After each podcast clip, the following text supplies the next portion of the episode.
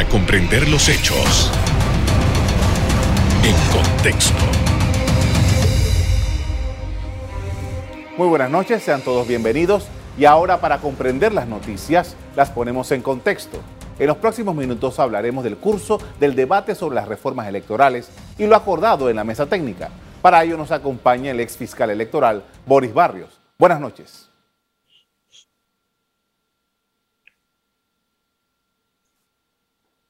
Buenas noches. Buenas noches, Carlos. Gusto en saludarte, es un placer. Gracias por haber aceptado nuestra invitación. En primer lugar, eh, queríamos preguntarle este proceso, todo lo que se ha dado desde la instalación de la mesa técnica, ¿cómo usted ha visto todo lo que ha ocurrido hasta el momento? Carlos, recordemos que la instalación de la mesa técnica ha sido, eh, diríamos yo que, diría yo que una solución política a una crisis política.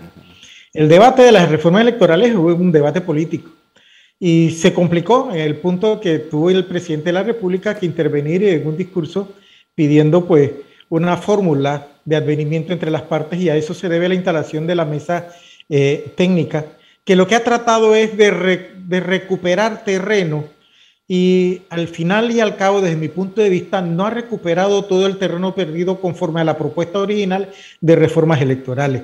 Y creo que regresa al escenario donde se causó el conflicto, que es al seno de la Asamblea Legislativa y particularmente a la Comisión de Gobierno, Justicia y Asuntos Constitucionales.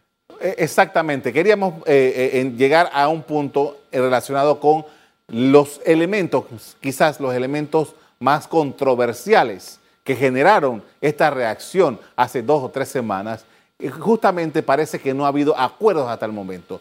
¿Cómo se ve esto en perspectiva ahora con esto, una vez que esto regrese al primer debate, en la Comisión de Gobierno? Carlos, yo lo veo definitivamente eh, desde el punto de vista de las reformas que se plantearon originalmente, un retroceso que no ha sido saldado. Y por otra parte, creo que tampoco se ha resuelto el problema del conflicto entre el Tribunal Electoral y la Asamblea, al punto de que eh, no todos los miembros de la Comisión de Gobierno han participado en la mesa técnica y algunos han manifestado fuera de la mesa técnica que no van a aceptar eh, recortes a los derechos ganados o, conquistas políticas en materia eh, electoral. Y creo que eso nos lleva a un dilema y es que regresa al seno de la Asamblea Legislativa donde los diputados tienen el poder y tienen el control. Usted, eh, eh, al igual que los magistrados en su momento, dijeron que lo que había aprobado los, diputados era un retroceso. Eh, ¿Qué había ganado Panamá y por qué esta situación es un retroceso? Mira, yo quiero partir un poquito, Carlos, del planteamiento original de las reformas electorales. Y, dentro del discurso que, el segundo discurso que el presidente de la República dio y se refirió a las reformas electorales, hizo una crítica eh, sustancial en el sentido de la cantidad de reformas que se habían hecho al código electoral. Y yo creo que ese es un punto que hay que revisar y creo que es un punto que va a volver a plantearse en la mesa de reforma en la comisión eh, de gobierno, Carlos, porque definitivamente eh, pesa el que se hayan planteado más de 300 reformas a un código electoral de 500 y tantas, si sacamos el cómputo significa que se plantea mucho más de la mitad del contexto del código electoral. Y eso ya trae un conflicto porque se habla de reforma.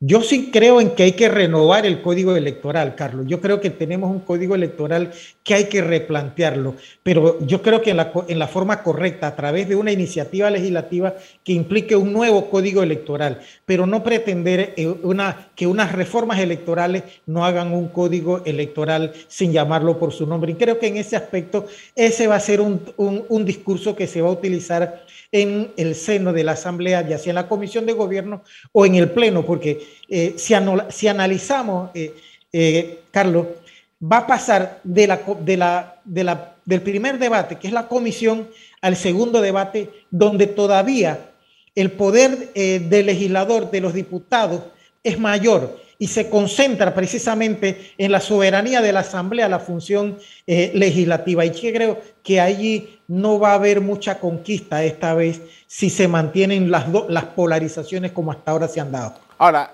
esto me lleva a una pregunta y es, eh, ¿cuál es la utilidad de la Comisión de Reformas Electorales planteando lo siguiente? Ahí están representados los partidos políticos que están en el gobierno, los partidos políticos que están en la oposición, hay un representante de la Asamblea Nacional, hay toda una suerte de eh, actores de primer nivel de la sociedad política, por llamarlo de algún modo, que están en el gobierno incluso, y que entonces, ¿para qué eh, llegan a esos consensos allá si al final eso no es garantía de nada en, el legislativo?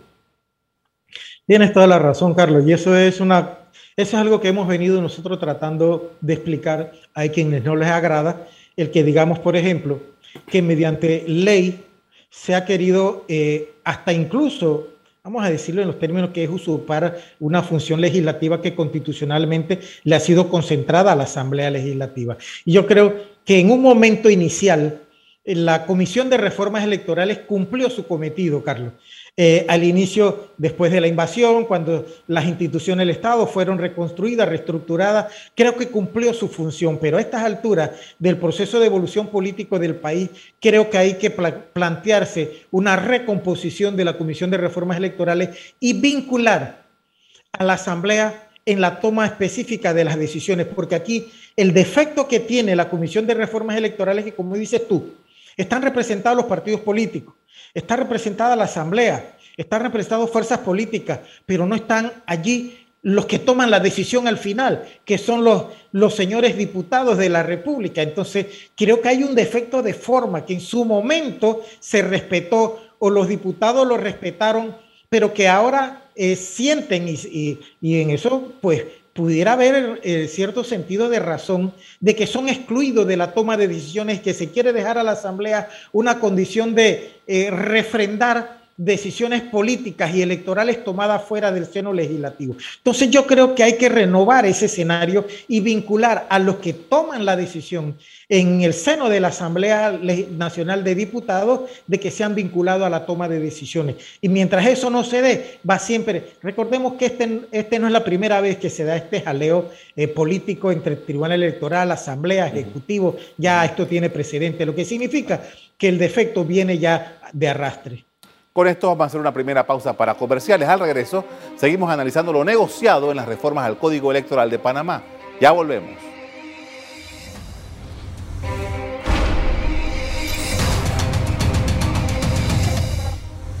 Estamos de regreso con el ex fiscal electoral Boris Barrios, quien presenta su punto de vista respecto a las reformas al Código Electoral panameño. Y uno de los elementos en los que definitivamente no hay acuerdo es el, en el relativo a, esa norma que le permite ciertas garantías eh, penales a los candidatos, ese fuero penal electoral como se le denomina. ¿Y por qué Panamá tiene esto en su código electoral y por qué hay que mantenerlo de acuerdo? Bueno, desde la perspectiva de los diputados hay que mantenerlo, pero ¿se puede estar sin esto? ¿Esto es una rareza panameña o existe en otras jurisdicciones? Carlos, quiero que sepas que esta es una rareza panameña, así como tú lo has definido específicamente, es una rareza de Panamá. Países vecinos, países con mayor avance político, con mayor madurez política, con una democracia más evolucionada, no tienen esto. Y esto se creó en aquellos momentos de conflicto político de Panamá como una excusa eh, para decir que no se persiguiera al, funcionario público que iba a ser candidato, que podía ser candidato de oposición en un tiempo de, una gestión de gobierno, que no se persiguiera a los líderes de los partidos políticos, etcétera, en otras ocasiones, en otros escenarios de convulsión política que ha tenido este país. Pero en estos momentos, en este escenario, y lo hemos venido diciendo, ese privilegio, eh, eso que algunos eh, pues llaman una patente precisamente política para quienes realizan el activismo político, hoy se ha convertido en un obstáculo a las investigaciones por uso de recursos del Estado, por corrupción de funcionarios públicos, por incluso lavado de activos. Hoy se, se introduce en el proceso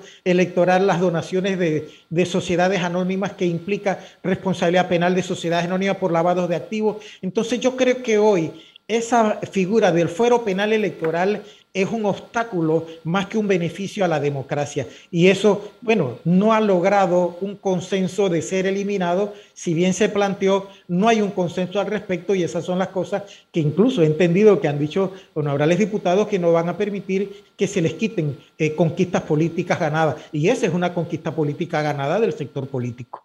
Ahora, eh, entre el no y el sí, ¿Es posible alguna avenida intermedia en una situación como esta? Porque si hay algo que aparentemente la población rechaza, es este privilegio que tienen las personas cuando son candidatos o en otros casos cuando son eh, candidatos a posiciones internas de su partido.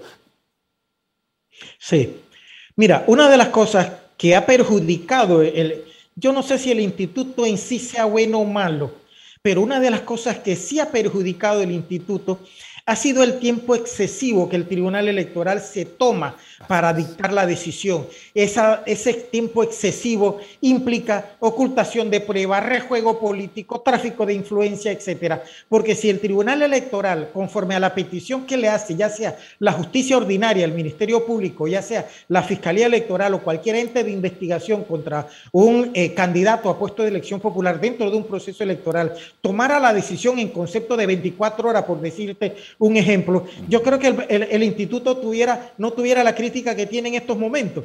Pero es que llegó el momento, llegó el tiempo, Carlos, donde el mismo Tribunal Electoral quiso jugar política con el fuero electoral y quiso beneficiar a sus amiguitos, a sus compañeritos y a sus cómplices. Y eso fue lo que vino a distorsionar el sentido real de posiblemente un instituto que tuviera buena intención, pero que hoy se entiende que es una patente para continuar eh, eh, abusando del poder político, abusando del poder quienes en un momento determinado son objeto de una investigación penal electoral o de una investigación penal ordinaria. Entonces creo que sí, ya ese, si no se modifica, si no se cambia la práctica, bueno, al menos si no se cambia el contenido, el Tribunal Electoral debiera comprometerse en concepto de 24 horas, dictar el, el sí o el no para saber a qué atenerse y que no le permita a los sujetos investigados eh, sustraerse de, la investigación, ocultar pruebas, traficar influencia, ejercer algún tipo de mecanismo que impida la efectividad de la investigación penal. Eh, eh, justamente, hablando sobre temas penales, usted es abogado, en, en, principio, cuando se, un tribunal encuentra, perdón, un tribunal, una, una fiscalía o un tribunal, sí, encuentra de que hay méritos en una acusación, inmediatamente se pone a, andar el mecanismo judicial. ¿Por qué acá no puede ser igual? Y acabas de tocar un tema específico. Cuando hay mérito para la investigación que tiene que ver eh, tanto el Ministerio Público en la, en la, fase de investigación preliminar, cuando determina que, hay que procede la investigación, es porque hay un elemento de convicción o de prueba. Imagínate que ese elemento de convicción o de prueba del, del organismo eh, ordinario jurisdiccional competente va entonces al Tribunal Electoral y el Tribunal Electoral, sin conocimiento de fondo del expediente, de las pruebas, de los elementos, entra a hacer un análisis de carácter político, porque es político y por eso digo que en su momento este instituto se contaminó cuando el Tribunal Electoral quiso apadrinar a amiguitos, a compañeritos y distorsionó el sentido, porque no tiene razón de ser que si un, organismo de investigación encuentra mérito para investigarlo, que el Tribunal Electoral se tome, eh, ¿cuántos días? Un mes, más de un mes, eh, tres meses, para eh, dictar entonces aquella nota que implica el levantamiento del fuero penal electoral cuando ya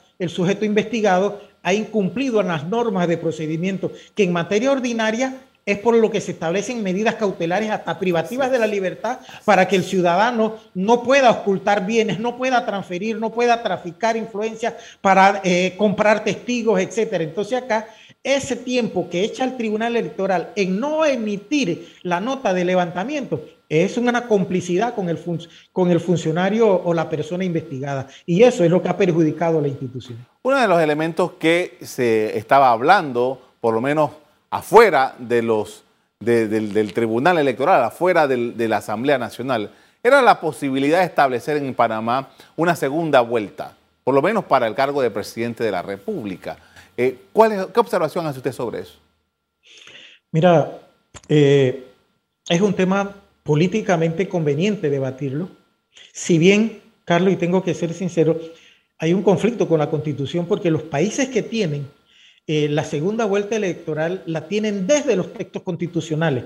Nosotros, nuestra constitución guarda silencio al respecto, pero en, América Latina 14 países latinoamericanos tienen la segunda vuelta electoral. Y se justifica en el hecho de que una elección, por ejemplo, para presidente, debe tener el resultado de los votos de la, de la mitad más uno de los electores para que haya legitimidad política. Los últimos gobiernos, desde ese punto de vista, los últimos gobiernos que hemos tenido en Panamá no han tenido legitimidad política porque no han alcanzado la mitad más uno.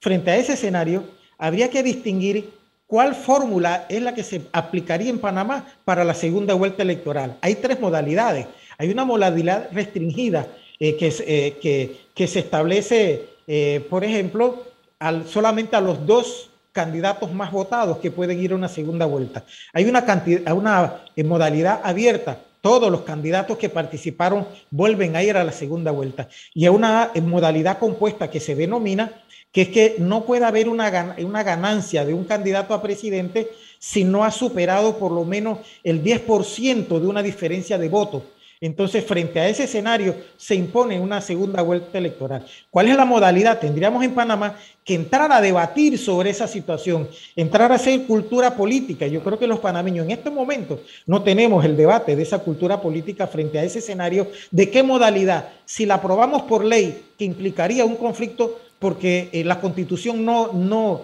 no establece el techo ideológico para esa modalidad, y si se establece por ley, ¿habría un conflicto o no habría un conflicto? ¿Y cuál es la modalidad que Panamá aplicaría? Son los escenarios.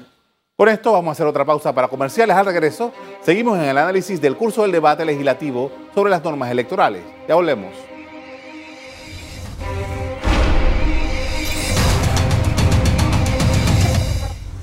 Estamos de regreso en la parte final con el ex fiscal electoral Boris Barrios hablando sobre el código electoral del país. Y en este apartado quería preguntarle acerca de uno de los temas que tampoco hay consenso, no hay, no hay manera de ponerse de acuerdo, es en el tema del financiamiento estatal para las elecciones. Eh, y toda esta, la posibilidad que planteaba el Tribunal Electoral y, la, y la Comisión de Reforma de aumentar los montos a los grupos independientes, a los candidatos independientes o de libre postulación, como es el término legal realmente, y, no ha habido forma de eso. ¿Qué evaluación hace usted sobre este tema en particular? Es un tema muy difícil, Carlos.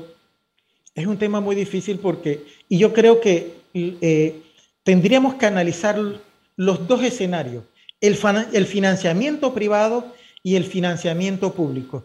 Yo soy del criterio, Carlos, que si hay un financiamiento público, como lo hay en Panamá, con estándares tan elevados de cuantificación económica, eh, eh, eh, de financiamiento de la actividad política, no debería haber financiamiento privado, porque el financiamiento privado tendría justificación si Panamá no invirtiera tantos millones de dólares en la actividad política electoral proselitista. Pero frente a este escenario, yo creo que el problema es que el control lo tiene la Asamblea de Diputados y de ahí va a ser difícil que, que se le pueda ganar eh, una conquista como esa y según ellos el porcentaje debe aumentar en vez de disminuir porque la justificación son los costos eh, de los procesos electorales que un candidato no puede eh, eh, correr con determinada cantidad y frente a ese escenario entonces se justifica, según eh, los diputados, un aumento del, del financiamiento público. Pero aparte de ese escenario de financiamiento público, también están los controles a ese financiamiento que hoy han entrado en crisis porque resulta, no sé si ya estamos enterados, el, el Tribunal Electoral ha eh, iniciado investigaciones en torno al uso de, del financiamiento público por contratos fraudulentos, por eh, evasión, por simulación de contratos, etcétera, que hoy implican un mal manejo de la, del financiamiento público de los partidos políticos. Entonces, todo ese escenario debería sacarse a la luz pública y producir un debate amplio en torno al financiamiento público, que es el erario de, de de los panameños, es el impuesto de todos los panameños y por eso el interés de que todos los panameños participemos del debate porque es de interés nacional. En otro tema, ¿cómo interpreta usted el hecho de que en Panamá sea tan difícil legislar sobre la, paridad política entre hombres y mujeres? Bueno, yo creo que nosotros somos un país con una cultura muy especial, Carlos. Eh, todavía nuestra cultura política no ha estado muy evolucionada. Recordemos nada más que pues, nuestro, nuestra libertad democrática viene de la época de los 90 hacia acá. Entonces, y todavía tenemos una cultura algo machista, vamos a decirlo en sentido propio, eh, donde, donde se ha trasladado la cultura política. Aparte que eh, el, las féminas también han necesitado de, un mayor activismo político en, la vida pública, eh, no aquello de que eh, un puesto me lo da una ley y no lo gestiono por, por, propias capacidades. Entonces hay debates en torno al tema, pero aparte es nuestra cultura que no nos permite entender ese escenario. Lo ideal sería que no necesitáramos una ley para entender la participación política en igualdad eh, de género de la mujer y del hombre pero esa no es nuestra realidad. Nuestra realidad es un defecto de cultura, un defecto de educación, un defecto de madurez política que no nos deja avanzar en esos escenarios. Eh, en su criterio, ¿es necesaria este tipo de legislación? Porque hay gente que dice que no. No, están las dos vertientes eh, que manifiestan, por una parte, que no es necesario porque debe ser ganado el espacio político por el, por el activista, pero porque eh, otorgarle a un activista un, cargo público por ley eh, puede no tener vocación, puede no tener el activismo, no puede tener la experiencia, etcétera. Yo sí creo que en estos momentos todavía nosotros debemos tener el amparo de una ley que nos obligue a ir a madurar hacia a esa orientación y preocuparnos porque la cultura política esté orientada hacia ese escenario. Y creo que pudiéramos a buscar una fórmula eh, conciliada de manifestar, bueno, para las próximas elecciones, eh, dentro de cinco años, después de las de la 2024, eh, no va a haber, pero de una manera que podamos culturalmente irnos adaptando y no quitarlo de una manera arbitraria, sin debate, porque vivimos en una democracia. Y las decisiones de carácter político que implican procesos electorales deben ser del consenso nacional y no unilateral ni de un sector político de control. Usted mencionaba hace un rato que nuestra democracia, que viene de los años 90, esta práctica de convocar una comisión de, revisión de eh, los artículos del Código Electoral tiene como 27 años aproximadamente y se ha vuelto ya casi una tradición y es casi automático. Después de las elecciones se reúne y sacan un documento y todo el tránsito este que ya conocemos. Es correcto. ¿Piensa usted que eh, esto ya debería abandonarse? Que eh, simplemente el Tribunal Electoral puede funcionar con el código electoral como está y que en alguna eventualidad, cuando sea necesario, se reforme? ¿O debe haber una revisión, como hablábamos hace un rato, de, convocar una nueva, un nuevo código electoral? O otro tercer escenario que sería eh, simplemente que el, Tribunal Electoral prepare un anteproyecto de ley, lo presente en la Asamblea y allá va cómo, razonamos con estos tres escenarios? ¿Qué se puede dar ante la realidad que estamos viendo? Mira, Carlos, eh, hemos tenido que abocarnos a una mesa técnica para conciliar con los señores diputados de la Asamblea, porque eh, ellos plantearon que, que, no había sido incluido en la toma de decisiones de carácter política electorales y son decisiones fundamentales. Yo soy del criterio que la Comisión de Reformas Electorales tuvo una razón de, inicio, de origen y se justificó. Y creo que ha sido, es una conquista política y creo que es valedero que cada periodo legislativo podamos entrar a una revisión eh, por mandato de ley eh, eh, en torno a los pros y los contras, lo bueno y lo malo de las pasadas elecciones. Pero creo que el modelo que ya se tiene de, de, la Comisión de Reformas Electorales colapsó. No es, este no es la primera vez que hay ese conflicto. Entonces eso significa que hay que buscar una reingeniería del método utilizado. Y eso significaría, ¿por qué? Si el Tribunal Electoral quiere conservar de motus propio, porque ese es parte del problema, que el Tribunal Electoral conserva motus propio, una comisión de reformas electorales no prevista en la Constitución y saca una iniciativa legislativa, sí, el Tribunal Electoral tiene potestad de iniciativa legislativa desde el texto constitucional. Pero entonces, ¿por qué no buscar un método que implique después de eso o conjuntamente la intervención de quienes toman al final la decisión para que no tengan la justificación de decir, yo no tuve en esa comisión de reforma, yo no tuve vinculado a esa toma de decisión, a pesar de que hay pero es que el representante del partido político es del partido político, no de la bancada que gana las elecciones y que toma las decisiones. El representante de la Asamblea suele no ser diputado y no puede comprometer al resto de los diputados de la República. Y en fin, y de esa manera creo que hay que modificar el método, que hay que actualizarlo, que hay que hacer una reingeniería del proceso eh, de la Comisión de Reforma para que tengamos futuro. Le agradezco mucho por habernos atendido esta noche para hablar sobre este tema. Muy amable. Gracias. Mañana se retoman las reuniones de la mesa técnica y según los participantes allí, se han logrado consensos respecto al 75% de las normas presentadas. Hasta aquí el programa de hoy. A ustedes les doy las gracias por acompañarnos. Me despido invitándolos a que continúen disfrutando de nuestra programación. Buenas noches.